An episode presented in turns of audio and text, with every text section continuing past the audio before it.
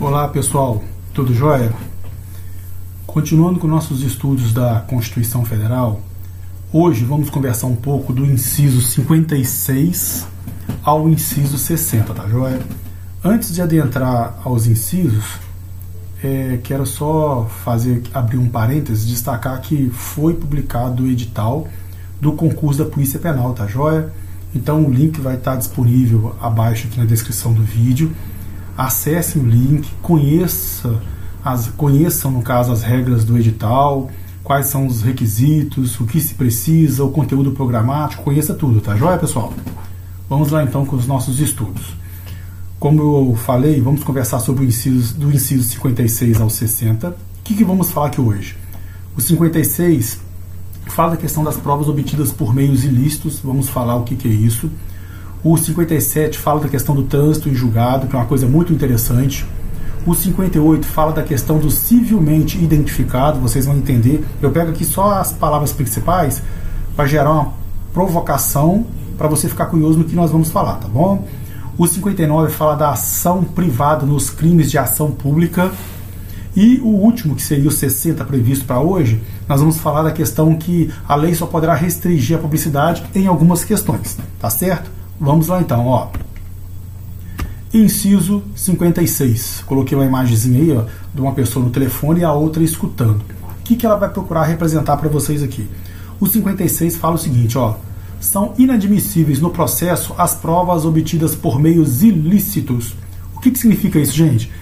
Não fica preocupado com as discussões, com as discussões doutrinárias, tá certo? Procura entender só a essência do inciso. Num processo judicial ou num processo de investigação da Polícia Civil, da Polícia Federal, que é o inquérito, é, num ato processual que está é, correndo, tramitando perante a Justiça ou perante uma autoridade pública, são inadmissíveis as provas ilícitas. Vou dar um exemplo para vocês aqui do que, que seria uma prova ilícita. Uma confissão é, adquirida, conseguida mediante uma tortura, tá certo? Uma prova que você consegue em um imóvel, invadindo o imóvel daquela pessoa, descumprindo as regras constitucionais. Se para chegar naquela prova você utilizou meios ilícitos, esta prova ela se torna inadmissível no processo, tá certo? Não fica preocupado com as discussões que vêm disso. Analisa só a essência do inciso, tá joia?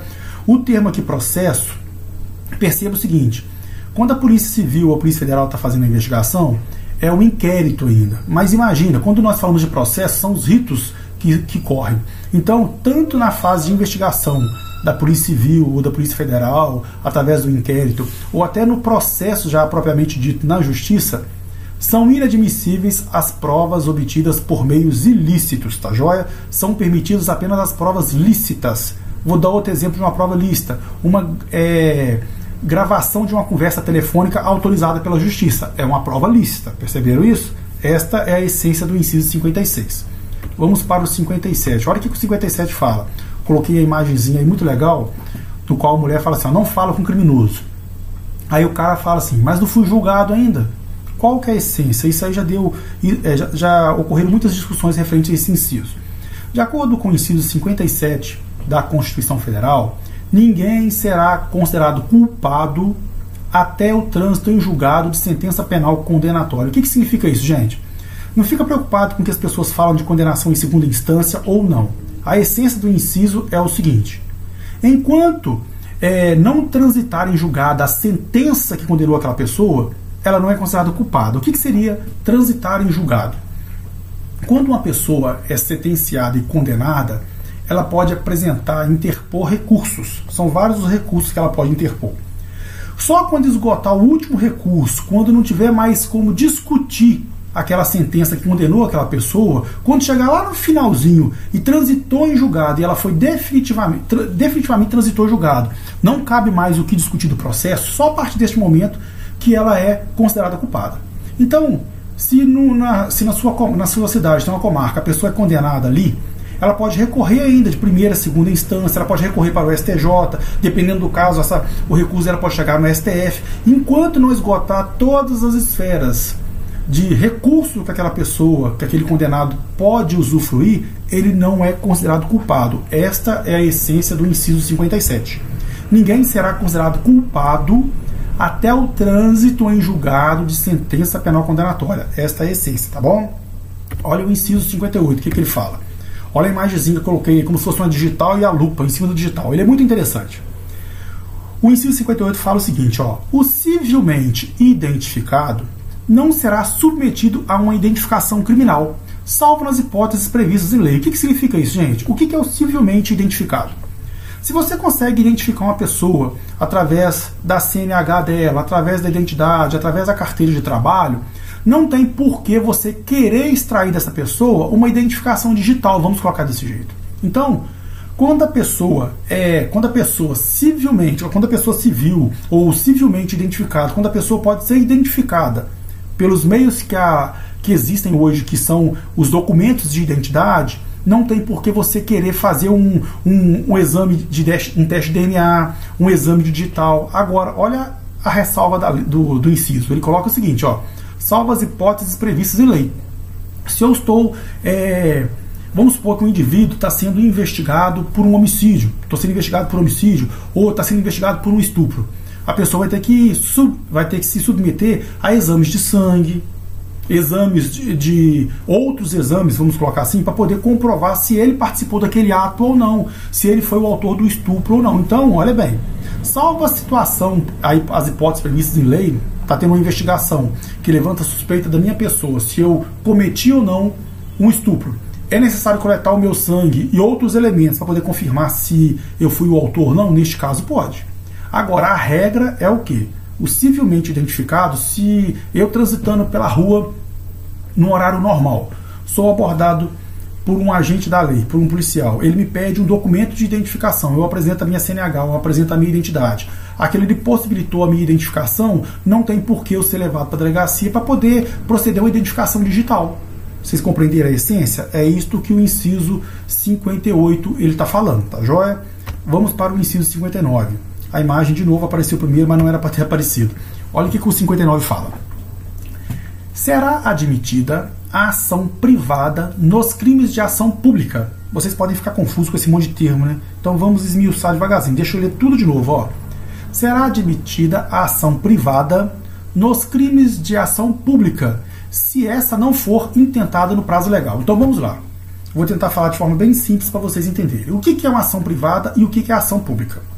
A ação privada é aquela que eu, você, podemos procurar é, o judiciário para é, solicitar a movimentação daquela ação.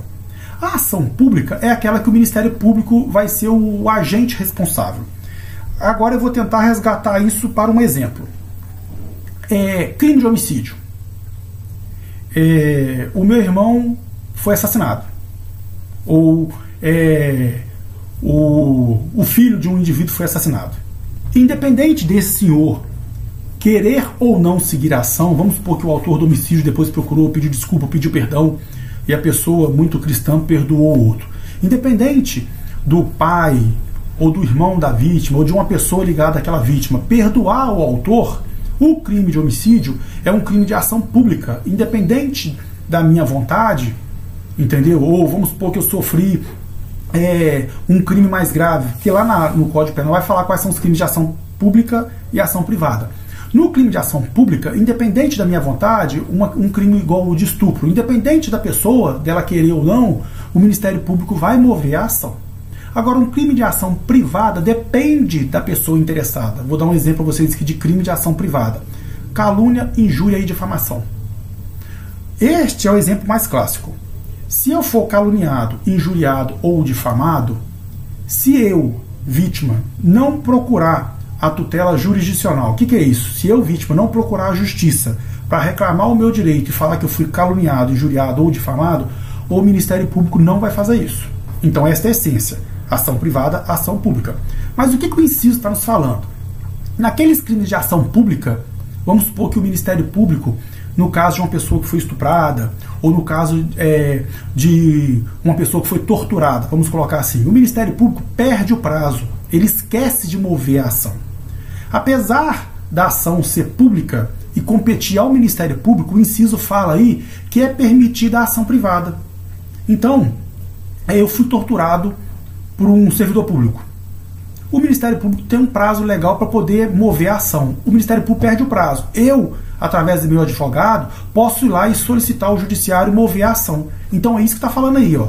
É admitida a ação privada nos crimes de ação pública se essa não foi intentada no prazo legal. Então, o Ministério Público perdeu o prazo dele.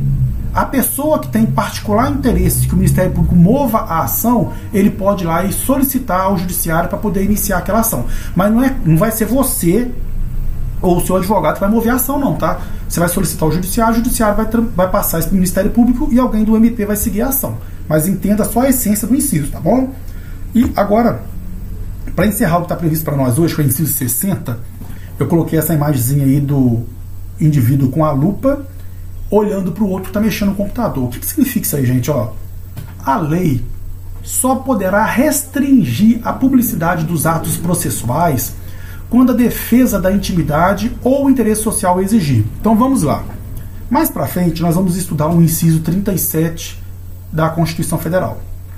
O inciso 37 no CAPT fala dos princípios da administração pública, que é aquela palavrinha que nós aprendemos no direito chamado LIMP: legalidade, impessoalidade, moralidade, publicidade e eficiência. O P do LIMP é publicidade. Então, o que a Constituição fala, gente? A Constituição Federal fala que os atos públicos, todos eles têm por regra o princípio da publicidade. Nada na administração é segredo, tudo é público, isso é a regra. Qual que é a exceção que está no inciso aí, ó? Vamos ler o inciso de novo, tá? a lei só poderá restringir a publicidade dos atos processuais, então o princípio da publicidade é a regra. Quando é que a lei vai restringir a publicidade desses atos? Quando envolver a defesa da intimidade ou interesse social o exigir.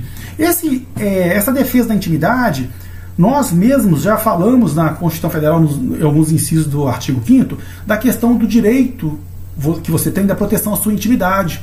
Quando existe atos processuais que envolvem separação e que tem menores envolvidos, isso envolve a intimidade do menor, não é public... esses atos não são publicados. Quando envolve também a questão do interesse social, envolve lá é, um, um, ato de uma pessoa que é, uma pessoa que foi estuprada, uma criança que foi molestada, esse interesse social, por causa desse, dessa questão do interesse social, os atos não são publicados. Tem outras situações que não vem ao caso, mas vamos supor, envolve também a questão da segurança nacional, esses atos não são publicados. Tá certo? Pessoal, o previsto para nós hoje era do inciso 56 ao 60. Espero que vocês tenham gostado. Não esqueçam de acessar o link logo abaixo com o edital da, do concurso da Polícia Penal, tá bom? Conheçam o edital, conheçam as regras. Um abraço a todos, bons estudos e fiquem com Deus.